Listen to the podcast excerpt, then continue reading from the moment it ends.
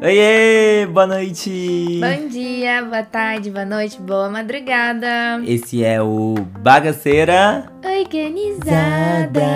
Uh! Uhul. Eu sou o Kainan E eu sou a Mari, e aqui é o lugar onde a bagunça encontra a lógica. pelo menos na nossa perspectiva, né, galera?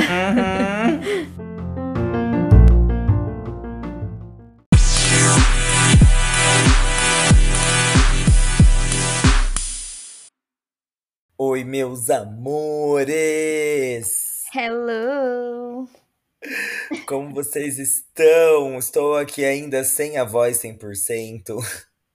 Ah, tá bem melhor. Ixi. Tá, né? Tá um closinho. É isso, gente. Estamos aqui com mais um novíssimo episódio de Bagaceira. Organizada. Uhul. E hoje, gente, eu e Mariana estamos vindo aí numa maré de reflexões. Acha? Reflexões é pouco. Nossa! Tanto dos nossos assuntos aqui do Bagaceira quanto da vida, né?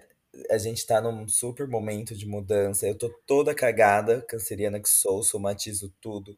Pele estourada, garganta doendo, ai, fico louca. Já já aí, passa, amigo. Vai passar, vai passar. Já já passa. Gente, hoje a gente quis trazer um pouco aí do nosso é, elemento lá fundamental do que gerou o Bagaceira, que é a questão Das da nossas criatividade. raízes. As nossas raízes. Vocês deram bastante feedback quando a gente falou das metodologias criativas lá no, no episódio da Ideia Vai Vir, o que eu achei Eu falei legal. que o pessoal ia amar. Eu tinha certeza que eles iam amar. Eu achei, é, é, para mim isso é tão ordinário que eu não achei que as pessoas achariam extraordinário. E aí, eu e Mari, eu e Mari, Mariguarne, arroba Mariguarne, Eu. aqui nas nossas discussões de roteiro, chegamos nessa perguntinha: será que o Pinterest matou a criatividade? Será? Ó, o que eu vejo muito em sala de aula. Muitos alunos acabam, por exemplo, cada um vai falar de um tema diferente e vem as mesmas referências.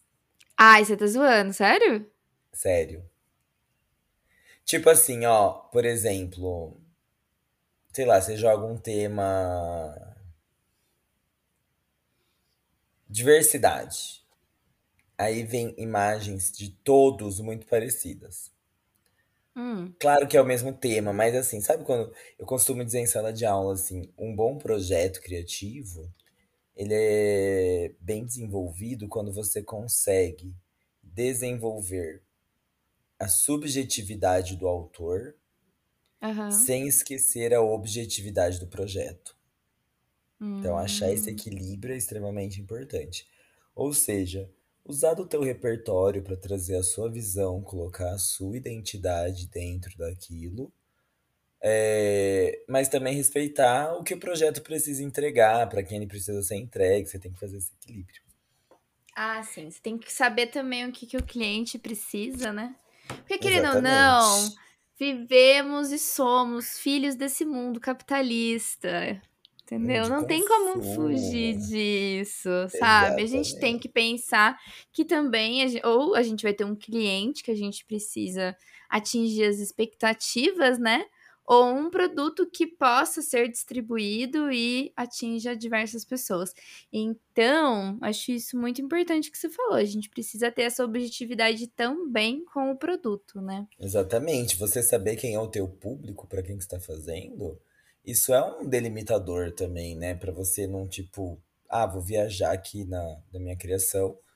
É, E também, tipo, entender qual é a necessidade dele. Porque muitas vezes, né, na moda, na arquitetura, em muitos lugares, no fim das contas, você tá é, dando produtos para as pessoas se comunicarem, se expressarem, Uhum, falarem delas mesmas. Então você tem que entender qual é a necessidade dessas pessoas. com certeza. Porém, nessa questão da subjetividade, eu vejo que a galera tá bebendo muito da mesma fonte.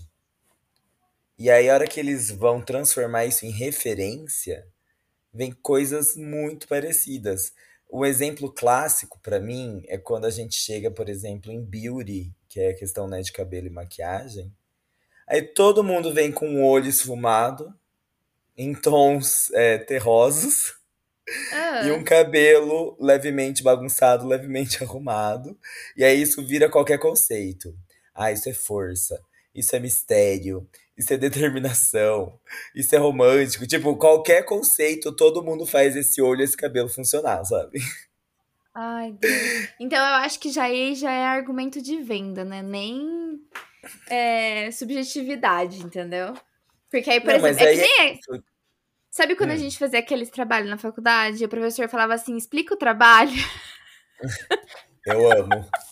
e aí você assim, agora eu tenho que fazer um texto na minha cabeça explicando uma coisa que nem eu sei mais o que, que eu fiz aqui pra apresentar pro professor, entendeu? É, isso é falta Então, de roteiro criativo, né? é, então, é que, que é, a faculdade a gente tá novo, a gente não tem é, conhecimento que a gente tem hoje em dia, né? Sim, A gente com tem que pensar certeza. nisso mesmo. Mas aí vem muita referência igual de imagem, Mari. Eu vejo que assim, claro, né, dentro do mundo da moda, invariavelmente as pessoas vão olhar pra moda, invariavelmente você tem marcas que estão tendo um, um domínio maior. Hoje em dia, assim, é um vício enorme por Balenciaga, tudo é Balenciaga, Balenciaga. Tanto, até as músicas, né, até o TikTok. É, eu É. mesmo já fiz TikTok com aquele áudiozinho, né? Na, na, na, me inside your new Balenciaga. Nossa, não sei qual que é, mas tudo bem. Isso é, da, é uma música da Halsey. Inside your new. Eu não fiz TikTok, eu fiz acho que stories com esse áudiozinho. Dentro do nicho da moda, tipo, e fora, de certa forma, Balenciaga também tem estado. tem feito construções imagéticas que disseminaram e ficaram fortes. Acredito que quando a gente olhar pra trás na história da moda, vai ter muita coisa dela lá. Só que acaba ficando tudo muito Ah, igual. a Balenciaga não foi da Kim Kardashian com a faixa? É. Ah, E esse não só que ficou. é, é a Kim Kardashian com a faixa, é os casacos É, gigantes que a Ariana Grande usa. porque a da A- faixa da, da, da, da Kim que eu achei interessante, porque assim, ela não estava com nenhuma roupa da Balenciaga, né? Roupa, roupa, roupa, vestido. Eles literalmente, ela, ela tava com uma roupa preta e embrulharam ela com a faixa in- inteira, de cabo a rabo, né? É, e a Kim Kardashian, deixa eu ver, Kim Kardashian Balenciaga. Se eu não me engano, ela tem usado coisas da Balenciaga, tipo Tem, faz look, tempo. o look do Desde, Met não, faz Gala tempo não. dela. Desde que ela separou do Kanye West, começou a ter um pouquinho de tipo, agora eu posso usar cores e mostrar quem eu sou. Ela voltou bem pra Balenciaga. É, mas aquele look preto dela com, a- com o rosto coberto Tampada. também no era Uhum. Balenciaga, se eu não me engano. Era. E você tem alguns hits da Balenciaga também, tipo, sabe o Ugly Shoes? Ai, eu acho que eu sei qual que é. tênis. Os, os meus tênis, grandões, é tipo, a Balenciaga, se eu não me engano, fez deles. Esse tênis, tipo, preto, só com solado branco, que é bem colado no pé, Balenciaga fez. Os maxi casacos, Balenciaga. Aquele maxi casaco meio Michelin, sabe? Sei, sei qual que é. Cheio do, É Balenciaga também. Eles estão tão, tão aí, não só eles, mas eles. A mini bolsinha, bolsinha Uhum. minúscula, Sei. Balenciaga. E aí os alunos eles olham muito isso e não só os alunos, né? E acaba ficando essa essa estética muito parecida. E aí eles vão pro Pinterest e buscam algo que chegue nisso. E acaba Tá. ficando essas referências muito iguais, assim. O que me leva ao segundo tópico que eu queria trazer, que é: será que é o Pinterest que é o problema ou a falta de repertório que é o problema? Eu acho que o Pinterest é apenas uma ferramenta. Uhum. Eu Eu utilizo e considero o Pinterest como uma ferramenta. Eu utilizo com os meus clientes, utilizo dentro do escritório, como uma ferramenta mesmo para eu buscar e para me manter atualizada. Porque assim, quando eu vou atender um cliente, uma das primeiras coisas que eu vou questionar ele é que estilo que ele gosta, o que, que ele quer representar na casa dele, né? O que, que ele se sente Uhum. confortável. E aí a gente começa a buscar em cima dessas palavras-chave referências diversas para ele até se situar se realmente aquilo faz sentido para ele ou não. Porque às vezes a pessoa tá na cabeça dela, ai não, porque eu gosto das coisas tudo minimalista. Só que aí Ah, se é. começa a conversar Esse é o novo com... momento da arquitetura, É, né? é o novo É momento. planta, madeira, é urban jungle. O japonismo também, desde o ano passado, que é, mas do ano passado, que é tipo um minimalismo, só com umas materiais mais escandinavos, assim, uma boa mistura. Eu gosto também. Mas assim, a Aham. pessoa fala minimalismo, só que você começa a falar com ela, ela faz Ela não é nada minimalista. caneca. É, exatamente. Ela faz coleção de caneca, ela gosta de planta, ela gosta de cores coloridas. Tipo, não tem nada a ver com o minimalismo. A gente pode utilizar algumas coisas do minimalismo? Pode. Mas talvez a personalidade dela não seja essa. Talvez ela não se sinta, ela ache bonito, mas ela não vai se sentir confortável naquele ambiente. Uhum. Entendeu? Então é bom trazer referências diversas para a pessoa começar. Ai, o que, que você acha disso e disso? Usar como referência, sabe? E não como uma coisa exatamente aquilo que vai ser feito. Isso eu fico muito frustrada quando as pessoas pegam e falam assim: eu quero que faça isso. Entendeu? Tipo, Nossa. mano, não. É a morte Não é pra mim. assim que funciona. Não é assim. Você vai me mostrar um negócio que o cara, sei lá da onde que ele é, sei lá que material que ele usou e você quer igual. Não vai ficar igual. Não tem como. Uhum. Entendeu? A gente vai fazer uma, uma. um pensar nisso, utilizar como referência, mas igual não vai ficar. É, É. sempre bom Ah, conversar odeio. sobre de estilos, porque eu acho que as pessoas Aliás, ainda não sabem identificar que estilo que elas gostam. Em moda, em arquitetura. É. que é a falta de repertório, né? Que é a a gente tem um de- gap muito grande no. Acho que um pouco na educação, um pouco é, com esse rolê da globalização e do algoritmo também, né? Tipo, o Hum, é. algoritmo dá uma matada no rolê. Nossa, esse rolê de algoritmo na internet fode muito. A pessoa fica muito Fode. fechada numa bolha. E aí, que nem você falou, as referências são muito similares. Às vezes a É. pessoa tá inserida só naquilo ali, ó. Aquela rodinha de hamster. A Júlia Petit falou uma coisa uma vez que eu não vou poder falar porque eu não tenho esse acesso que ela teve. Mas a gata circulava nas semanas de moda do mundo, né? Uhum. E ela dizia que antes você conseguia ver, por exemplo, o estilo da garota chinesa, o estilo da garota espanhola, o Sim. estilo da brasileira, o estilo da americana. E que hoje em dia elas são, tipo, independente do país que você vai, esses estilos são todos muito iguais, assim, sabe? Uhum. E meio que, se, você, se a gente for ver a E-Girl, né? Ah, a própria Anitta, a Dua Lipa, é, a Ariana Grande, a Kim Kardashian, quase todas estão iguais. Tipo, Sim, o nariz é o estética. mesmo. É, sabe? E aí, isso acaba gerando em quem não foi sensibilizado Hum. para as questões estéticas, esse é, ficar dentro disso, né? Só desse mundo, Como dessa se só referência. fosse o certo, o bonito e só existisse aquilo lá. É, você fica, tipo, numa falta de repertório mesmo. Porque repertório, Hum. por exemplo, a gente vai voltar um pouco lá no nosso episódio com o Elder. Meu, todo mundo tinha que entender um pouco mais de artes, né? Sim. Tipo, Arte, se a gente vai pra... história, política.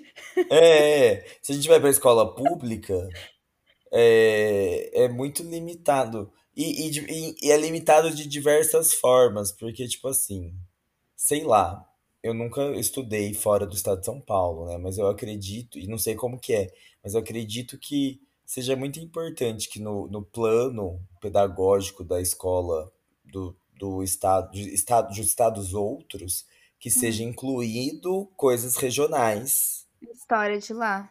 da história de lá. E aí depois a gente estude movimentos, né? Que, é, dessas histórias mais clássicas e coisas que são, tipo, mais contemporâneas.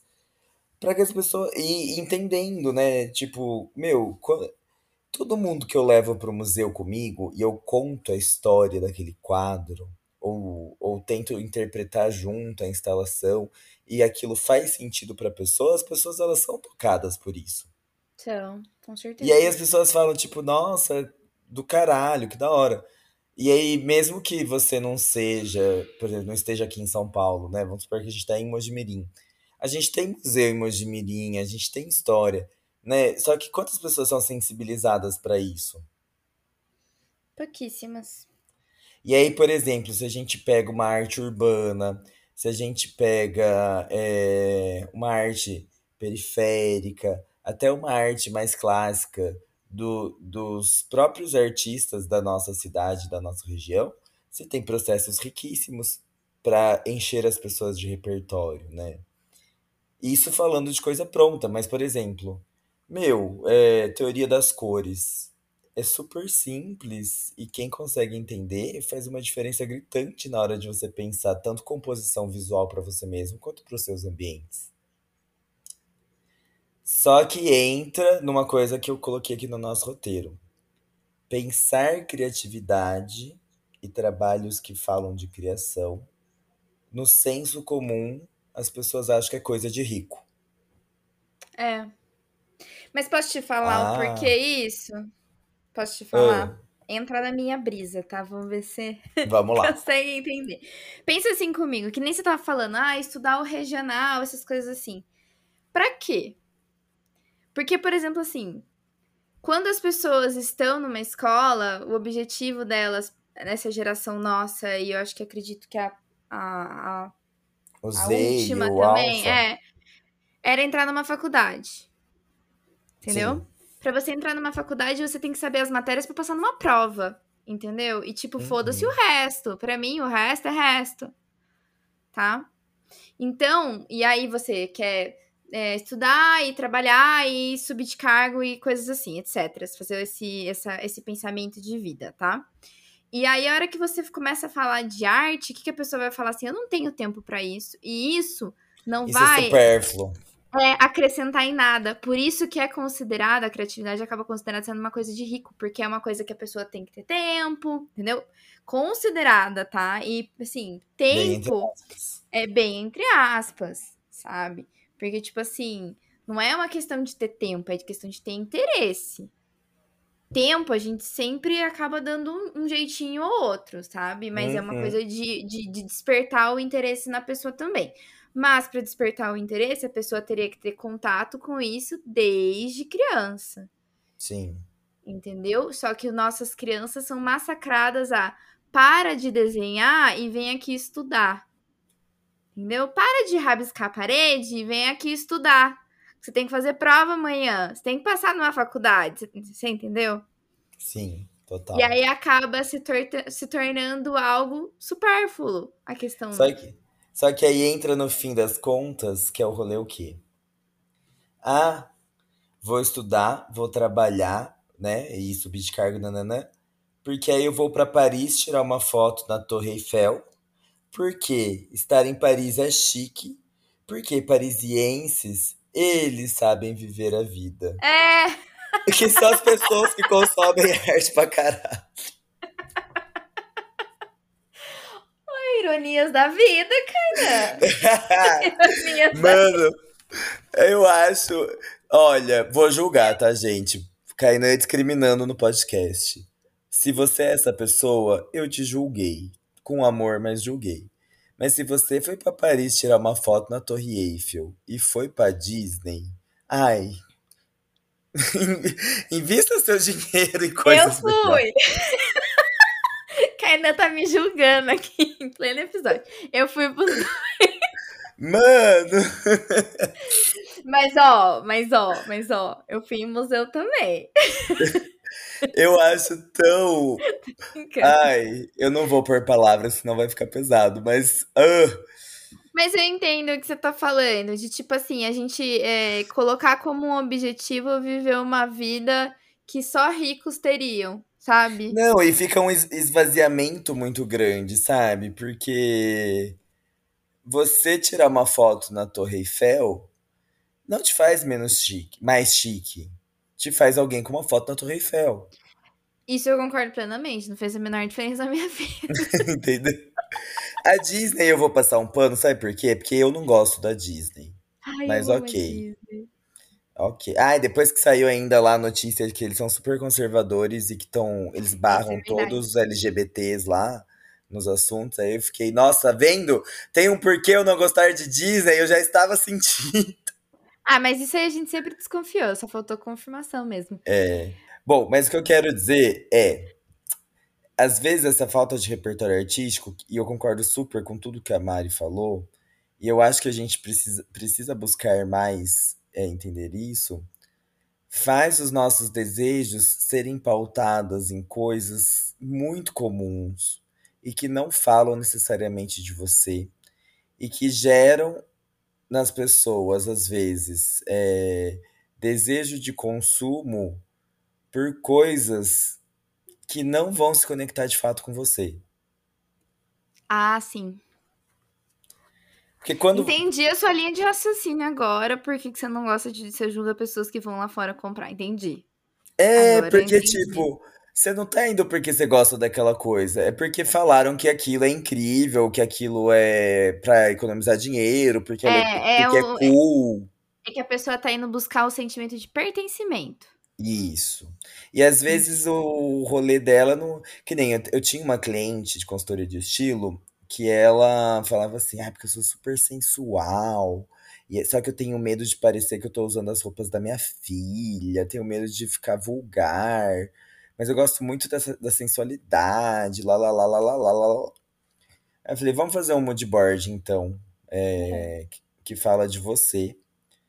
Vamos pegar aí 30 imagens de coisas que te representam, e nessas imagens não podem ter pessoas e nem roupa. Aí a mulher sofreu, a coitada, né? Foi lá pro PIN. Imagina, ela, ela é advogada. Ai, meu Deus, eu imagino. Porque pra gente é difícil. Imagina pra quem não, não tem contato com essas coisas. Mas aí eu fui, aí eu, pesque... eu perguntei coisas da vida toda dela, ajudei ela a montar o painel. Eu sei que as duas imagens mais fortes do painel eram um cavalo e uma bailarina. Nossa, que distinção. Amiga, força e delicadeza. Ambos trazem força, tanto o cavalo quanto a bailarina, mas tem Uhum. essa coisa da delicadeza, né?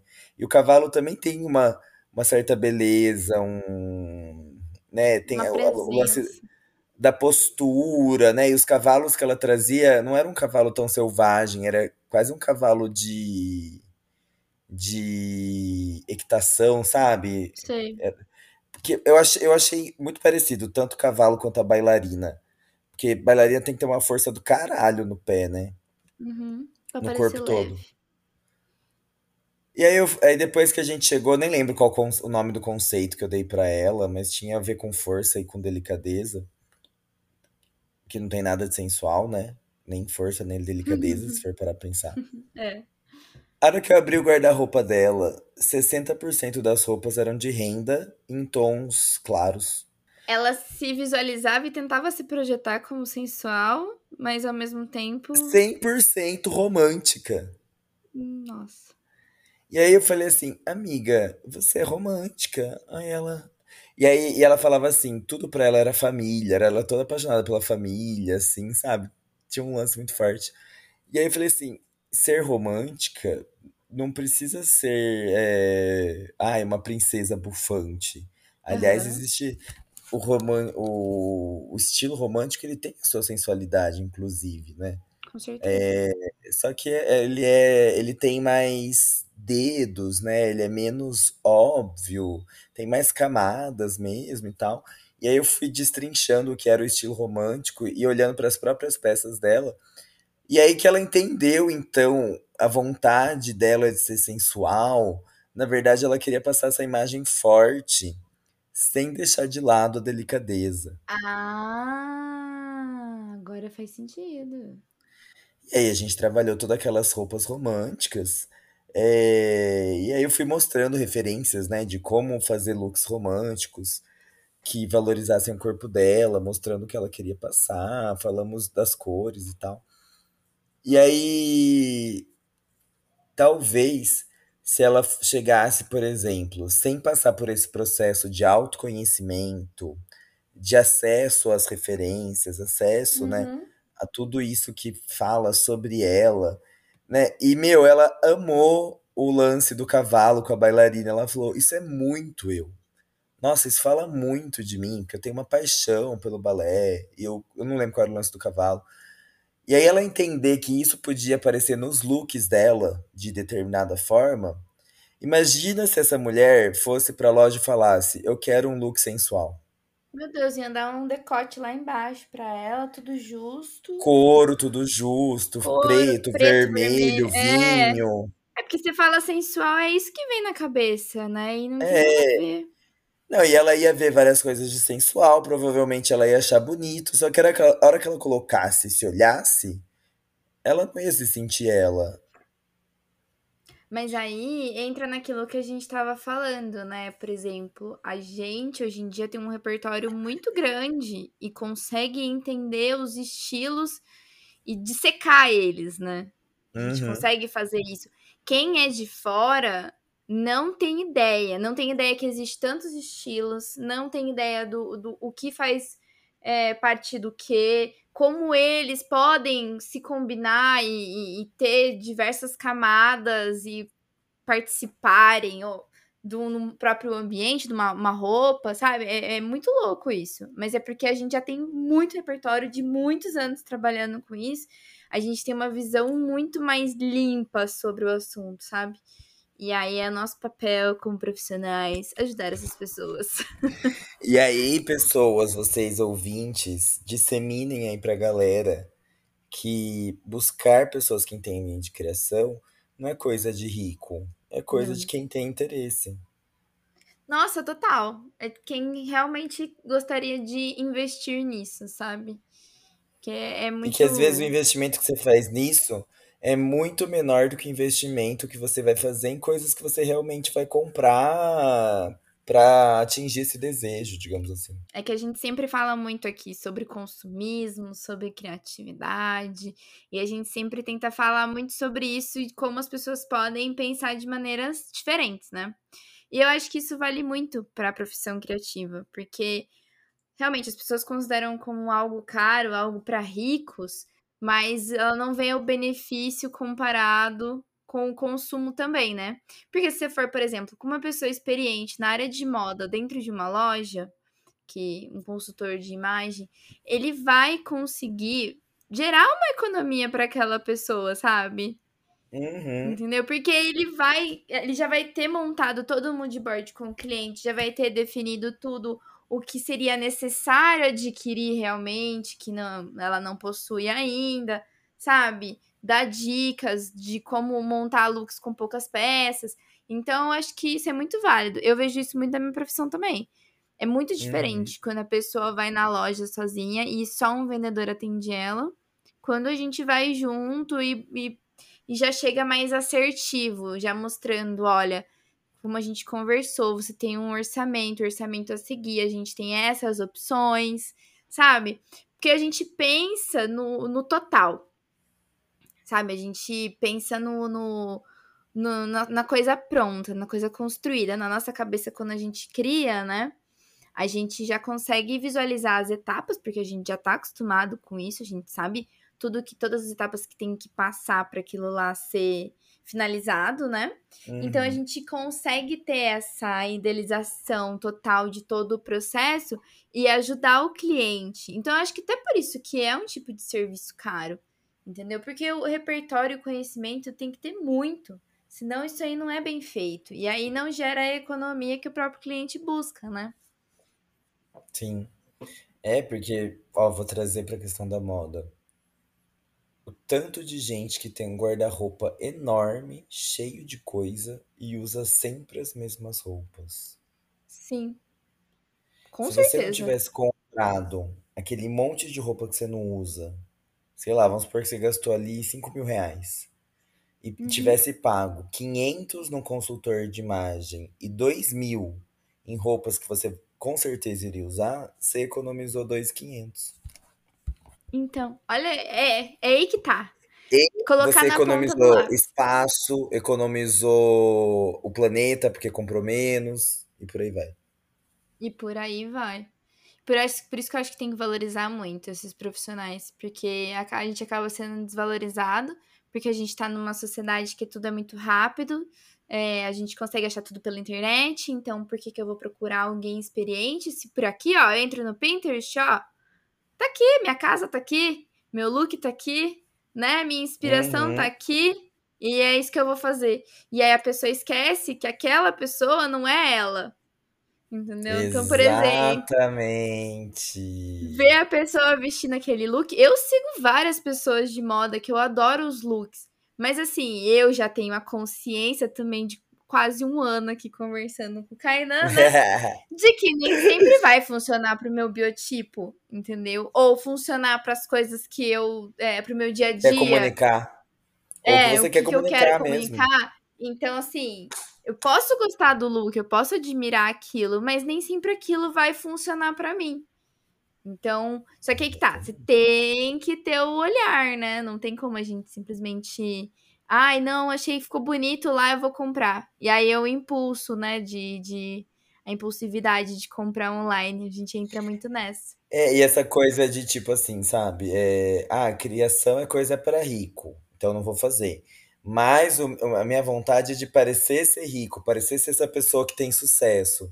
Aí eu É. olho para as pessoas que têm sucesso e quero adquirir o que elas têm, porque dessa forma eu vou me sentir pertencente àquele grupo e não necessariamente as escolhas estéticas dessa pessoa, estéticas tanto de roupa quanto de casa, quanto do que for, falam sobre você.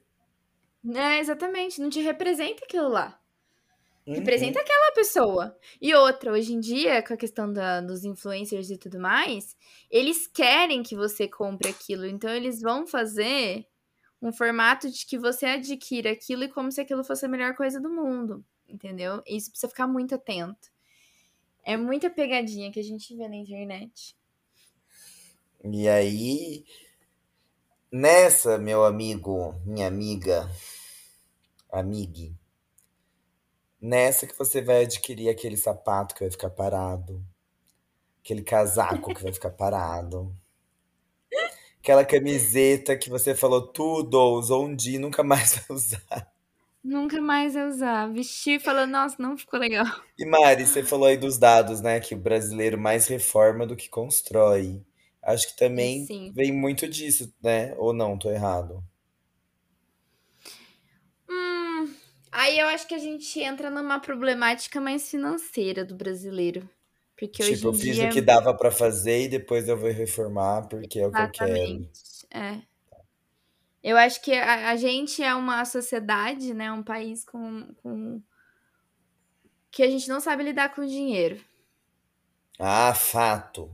Mas assim, tipo. E aí acaba que assim. Um dos maiores setores que traz muito dinheiro e me- movimenta muita economia é a construção. Aham. A gente tem o problema, além do dinheiro, a gente não tem como construir mais do que o mercado pode comportar, então aí acaba tendo as reformas, né? Então tem todo esse lado. E tem esse também, a- querendo ou não, tudo muda. O estilo de vida da pessoa muda, o ta- o tamanho da família muda.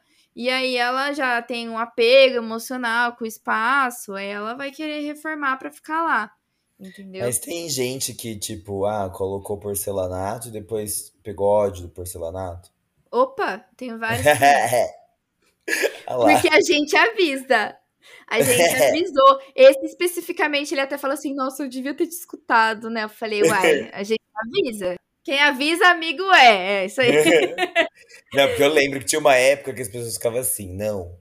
E agora o negócio é porcelanato. Porque porcelanato é o que é de bom, é o que é bonito, é o. Mas aí que tá. O porcelanato realmente é o material que hoje em dia é o que mais tem. Não tem mais cerâmica. É muito difícil essa cerâmica. Mas a questão é do porcelanato polido. Sabe aquele brilhante? Que escorrega, que é uma maravilha. Que você do, vê do todos os, apartamento aqui. os fiozinhos de cabelo no chão. Aham. Esse aí. Esse aí é o problemático. Porque você vê em casa de famoso. uá, brilhando, lindo, maravilhoso. Só que quantos funcionários o famoso tem pra limpar? Aham. Não é mesmo? É. Então, assim, né? Fica bonito lá, mas pra tua realidade que você não tem tempo pra fazer faxina porque você tá trampando, entendeu? Que você tem cachorro, que você tem criança, que você tem idoso na casa, não funciona. E acho que é isso que o papel do profissional é auxiliar, entendeu? Porque você pode entrar no Pinterest e ver a casa da Ana Hickman ou do Gustavo Uhum. Lima e falar: incrível, quero isso pra mim, entendeu? Mas a realidade é outra. Amiga, o laminado também foi uma dessas febres. Laminado foi, né? Parou um pouco. Parou um Pessoal, pouco, é, porque você não pode, não, pode, não pode molhar nunca, né? Não pode molhar, mas. Nossa, por que a gente tá falando de material? Tô- Das coisas que as pessoas desejam porque rico tem, mas que não faz sentido nenhum, às vezes. Não, rico não tem laminado em casa, não. Rico tem madeira. Mas aí é que tá. Por que, que fizeram? mesmo. Por que, que fizeram o laminado? Pra você parecer com o rico. Perfeito. Por que, que surgiu o MDF também? Pra parecer que é madeira. Quem, é, quem tem dinheiro mesmo faz móvel de madeira com folha de madeira. E aí, madeiras de, do mundo, entendeu? Eu, eu uma vez eu vi uma casa de um, de um cara que era arquiteto. Ele fez com uma madeira que a folha era de uma árvore lá do Canadá. Então eles tiveram que exportar, importar tudo lá do Canadá pra fazer a casa. Gente, o valor. Complicado, entendeu? Então, assim, a gente tá em um, é um outro patamar. Então, assim, é bem isso. É bem essa reprodução. Eu acho até engraçado a gente falar disso. Eu não sei se eu já falei aqui, que eu fui, que a gente foi naquele museu em, em Viena. E é, Falou tinha das cadeiras, não tinha muita cadeira. Exatamente. E, Eu é- não e se era, falou aqui também, não sei. Mas era bem, era bem é, isso daí. É, Lá eles mostravam, né, no museu, falavam um pouquinho sobre os móveis durante os anos e falava bem isso da, da questão do, dos burgueses, né, reproduzir os móveis dos nobres. Então, por exemplo, o, o- o nobre tinha uma cadeira lá de madeira maciça de nogueira, com pelagens de cavalo, envolta num veludo, não sei o quê, entendeu? Seda, babá. Isso era o top do top. O burguês ia lá e reproduzia pra ele com uma maneira mais barata, com enchimento de palha, entendeu? É Uhum. exatamente até hoje isso. Que é a mesma lógica da moda, né? O burguês queria parecer com o nobre e fazia o que o nobre tinha. Quer dizer, né? Será que, que evoluímos ou vivemos a lógica de 500 anos atrás? Eu acho que a gente não evoluiu, não, cara. Eu, eu juro. Juro, eu paro muito pra pensar isso às vezes. E eu acho que a gente acabou ficando muito. E eu é, me incluo travado. nisso, assim, sabe, gente? Porque toda Eu hora eu falo, eu também. quero ser rica, quero ser famosa, quero não sei o quê. Eu falo isso todos os dias. Eu manifesto pro universo, porque vai saber, ele me escuta. Mas é muito isso. A gente fica nessa. Eu acho que a gente todos ficamos nessa pressão de queremos ter uma vida boa e tranquila, igual os ricos e famosos que a gente o quê? Só vê por meio de uma tela, porque a gente não tem contato com essa pessoa. Então a gente imagina que aquilo é realmente maravilhoso, perfeito, incrível. E a gente tenta buscar aquilo e a gente fica nessa doideira. Olha só. Que Você sabe o que você falou agora? Eu ia falar outra coisa, desisti, vou pra outro lugar. É, já falei isso aqui várias vezes, né? No meu início de trabalho na moda, eu acabei é, é, não convivendo, né? Mas os eventos que eu fazia, eu via muito famoso de perto, né? Aliás, um beijo pra Manu Gavassi. Manu, se um dia você escutar meu podcast, nós já Nossa, nos ele já mandou vários, vários beijos pra você. três vezes, né? Lá no- na Capricho, depois lá no, no Frutaria, no Oscar Freire e no São Paulo Fashion Week ano passado, né? Tivemos trocas bem interessantes que você não deve lembrar. Mas não só ela, já vi outras pessoas, né? Tipo, a Jane Albertoni, Fiuk, Restart, NX0, lá toda aquela época, o pessoal do emo, é, de modelo, né? capricho. A minha época de rolê da Capricho. É, modelo mesmo, em backstage, assim, sabe? Aham. Ou até, por exemplo, que nem no show da Britney, quando eu fui, que eu fiquei, tipo, a 4 ou 5 metros do palco, e aí eu vi ela muito de perto. E aí você vê o quanto a pessoa é real. E o quanto Uhum. ela não é distante de você. Exato. Carnalmente falando, sabe? Tipo, aquela roupa que você vê o famoso usando, que na tela fica incrível. Você vê, nossa, é essa brusinha? É isso? Né? Porque no enquadramento, tal, no, no tudo, na luz, ganha outra proporção. E eu, sinceramente, isso aqui, tipo, é um sonho besta, mas eu queria que todo mundo pudesse conhecer famoso e que todo mundo entendesse de produção de moda, pra você ver que beleza e, e essas- esses desejos, né, essa construção imagética é pra qualquer um. Aliás, é, eu, eu jogo aqui pros nossos ouvintes. Independente de quem você for, eu, Kainan, faço você virar capa de revista. Eu tenho plena consciência de que eu posso fazer isso com qualquer pessoa. Sim. Sim, porque você pode ver minhas fotos do Entrega Galera, porque eu não sou daquele jeito. Você também é daquele jeito. Você não é apenas daquele jeito, mas aquilo também é você. Entendeu? Meu, é ó, produção. ó, legal falar também, porque pra gente fazer a produção das fotos do Instagram, a gente buscou o quê? No Pinterest. É no Pinterest. Mas foi o quê? Referências guiadas, né? A gente, A gente, eu e a Mari, mandou, gente. foi super massa aquelas referências de pose, eu achei Foi. super interessante. É, tá totalmente fora da minha bolha, eu nunca tinha visto. Achei É, a massa. gente, o que que o produtor de moda faz, gente? Então a gente começa num tema. Quem começou o tema foi a Mari, não fui eu. Que ela veio com a questão do cottage, que era uma coisa meio Ah, não, eu tô campo, falando do primeiro. Eu tô falando do primeiro. O primeiro a Ah, gente fez, tá. fez um. O pri- primeiro a gente fez mais completo o, a nossa É, referência. o primeiro a gente quis trabalhar a, é, a coisa da organização e a coisa da bagaceira, e a gente resolveu trabalhar com dualidades, feminino e masculino, e aí a É, gente resolveu misturar, e aí quando foi pro styling, a gente resolveu então trabalhar com contrastes, preto e branco. Então vocês vão ver que no styling tem peças é, estereotip, estereotipamente, não sei se tá certo é, ditas masculinas e femininas. aham, Então tem tipo paletó, saia, camisa, é, blusinha soltinha. Vocês vão ver peças que são assim, é. Socialmente convencionadas como masculina ou como feminina. Não é tipo uma camiseta. Camisetas, todo, qualquer um pode usar a mesma camiseta, ela né, se adapta ao corpo e tal. Vocês vão ver que tem preto, branco e cinza, porque a gente resolveu trabalhar esses contrastes. Tem só alguns pontos de cor, tipo a saia azul, assim.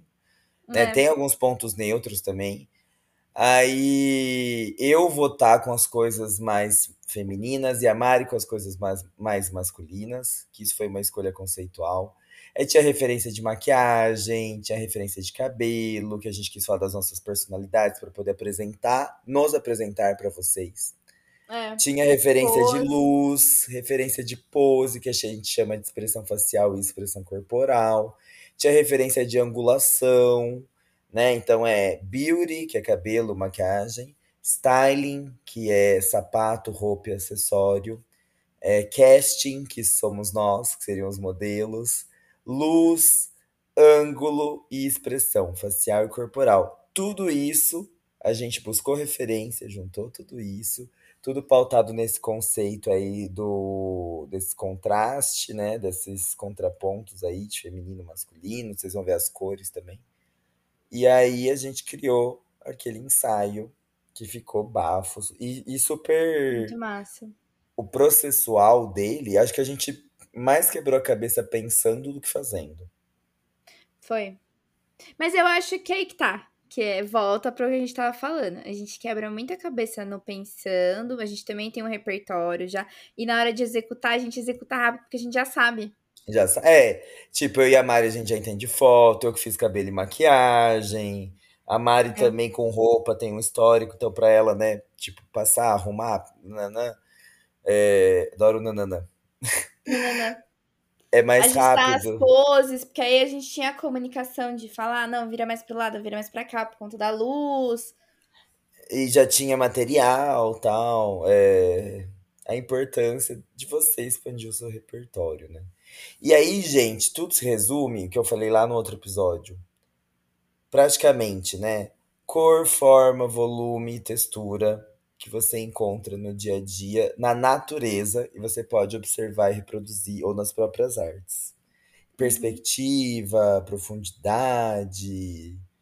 Qualquer coisa você pode descrever assim. Por exemplo, eu tô vendo um vaso aqui. É um vasinho amarelo com uma planta. Então ele tem a cor amarelo e a cor verde, mas por conta da incidência de luz, eu tenho um amarelo mais escuro e um verde mais escuro na onde tem sombra. Uhum. Aí os caulezinhos vão ter um verde mais puxado para o marrom, então ele é um verde mais fechado, poderia dizer quase acinzentado. Aí se a gente for falar da textura, eu tenho a textura lisa e brilhante do vaso e a textura é, levemente rugosa e brilhante das folhas, que são umas folhas mais duras, né? Se eu for falar dos formatos, eu tenho formatos mais orgânicos, que são os formatos da, da folha e expansivo, porque essa minha planta cresceu. E tenho esse formato mais é, cilíndrico e arredondado, que é a base do vaso. Começa cilíndrico e termina num círculo menor. Uhum. É, cor, forma, volume e textura. Volume, eu tenho um volume também que expande, um volume é, mais grandinho, porque é um vaso gordinho. Então eu tenho. Não é algo tão próximo, é algo que cresce, é algo que ganha espaço, tem o volume, né? Provavelmente vocês já foram imaginando o vaso na cabeça de É. vocês. Eu posso pegar tudo isso e fazer um look. Pode. Um look amarelo, liso, um look que expande, um look rugoso e verde, complementar com esse amarelo escuro ou esse preto, esse cinzentado.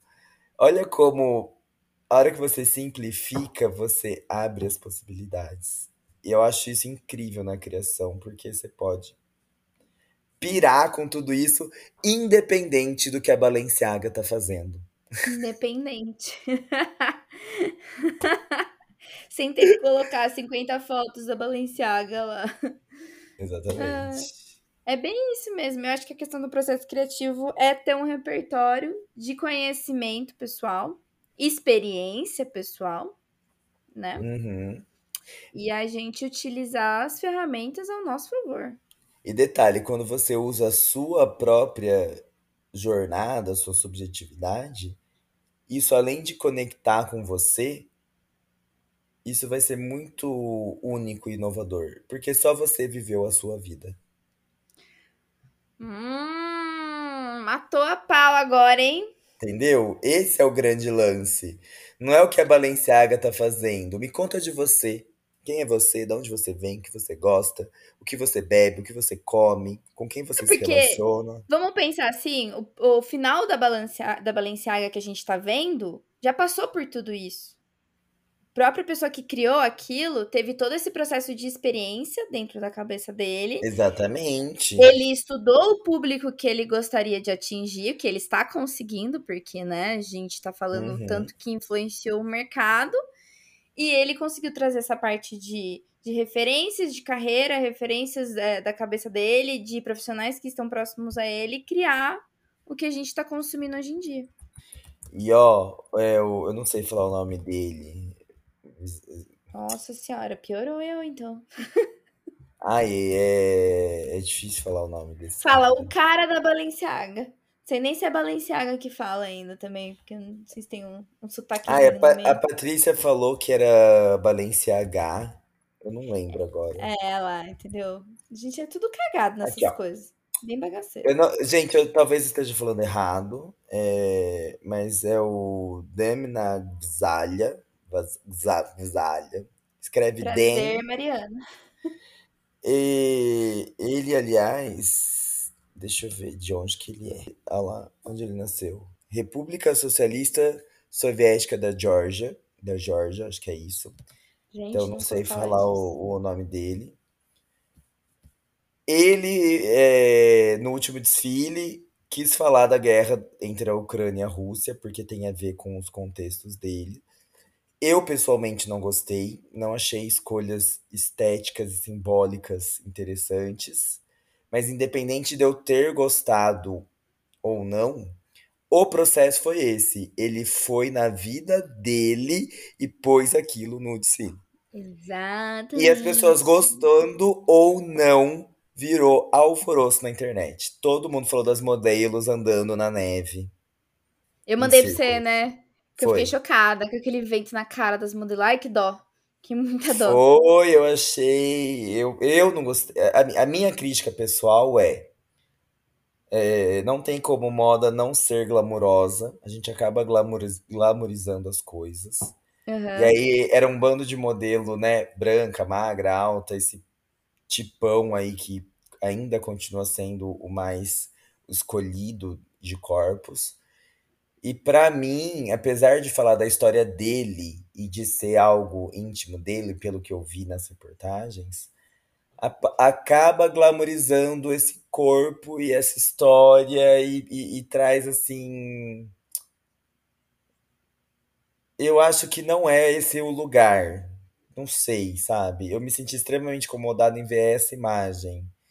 Mas é, eu também Mas não sei será qual que que não era isso que ele queria propor? Porque. Exatamente, pode É, ser, então. entendeu? Eu precisaria ouvir o cara falando. É, Mas então. eu, eu não acho que foi a melhor escolha estética. Mas talvez até esse incômodo que gera em mim pode ser o objetivo do cara e tudo mais. Mas enfim, foi forte. E tá na boca do povo. E tá na boca do povo. E por que que foi inovador? Porque é a história da vida dele. É única.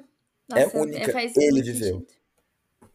Ah, moleque! Ah, É bagaceira organizada, reflexão crítica. Ah, Nossa, refol- reflexão crítica sobre a criatividade ainda, né? Porque é. é única. Realmente é única. Mas enfim, Pinterest matou a criatividade ou não? Não. Não também. Também acho que é não. Não matou. Não matou. Quem matou a criatividade são as pessoas que pararam de buscar referências em coisas interessantes. Eu acho que não que elas pararam de buscar, mas que elas não conseguem compreender por trás daquelas referências. Você entendeu? É. Não, ah, sim. Sim não. Concordo com isso, mas acho que pararam também, porque, tipo assim, que nem eu falei, você é interessante, sua vida é interessante, sua história é interessante, da onde você vem é interessante. E aí as pessoas não olham pra isso e olham pra Kim Kardashian. Faz sentido. Faz sentido. Entendeu? Não é problema nenhum olhar pra Kim Kardashian. Eu, inclusive, adoro. Mas assim, olhe pra você. Busque você, busque, busque suas raízes, busque fora da sua bolha também, né? Tipo, busque, busque. Não se contentem, não se conformem. Não se conformem. Não se conformem mesmo, gente, porque ó, gasolina no preço que tá, buraco que a gente tá nesse Brasil. Por favor, eu não quero ninguém conformado. Por favor, eu quero todo mundo inconformado mesmo. Quero todo mundo tentando entender e tentar resolver pra sair desse buraco. É esse ano, hein, galera? É Esse ano, galera. Esse ano. Ó, ó, vamos ver, hein? Ai, meu Deus. Esse ano, mano. Tô assim, esperançosa. Vamos encerrar esse episódio que esse assunto deixa... Tô tenso, tenso, tenso. Amigo, a gente podia, né, fazer um, um batendo episódio no cabelo político. aqui já. A gente podia trazer alguém da política, né? Ah, eu Ou acho que não, porque senão a gente vai querer meter a mão na cara de alguém. Não, ou algum advogado meio Gabriela Prioli, assim, sabe? Pra falar desses rolês. Ah, mas é que eu não quero ficar também só concordando com a pessoa, entendeu? Tem que trazer alguém polêmico. Ah, mas aí, se eu trouxer alguém polêmicas. polêmico, eu vou querer meter a mão na cara dessa pessoa. É, Que eu gente. estou partindo pra violência já. Esse é o meu nível de estresse, galera. Acho que não vai ser dessa vez. Eu sou aquele pintinho pistola com a faquinha. Mete a faca nessa fudida. a faquinha redonda de plástico. faquinha de manteiga. maravilhoso, maravilhoso. Amo. Ícones, ícones. É, Ai, ai, gente. é sobre isso, amores. E não tá tudo bem. Não tá. Beijos criativos pra vocês inconformados. Beijos totalmente inconformados.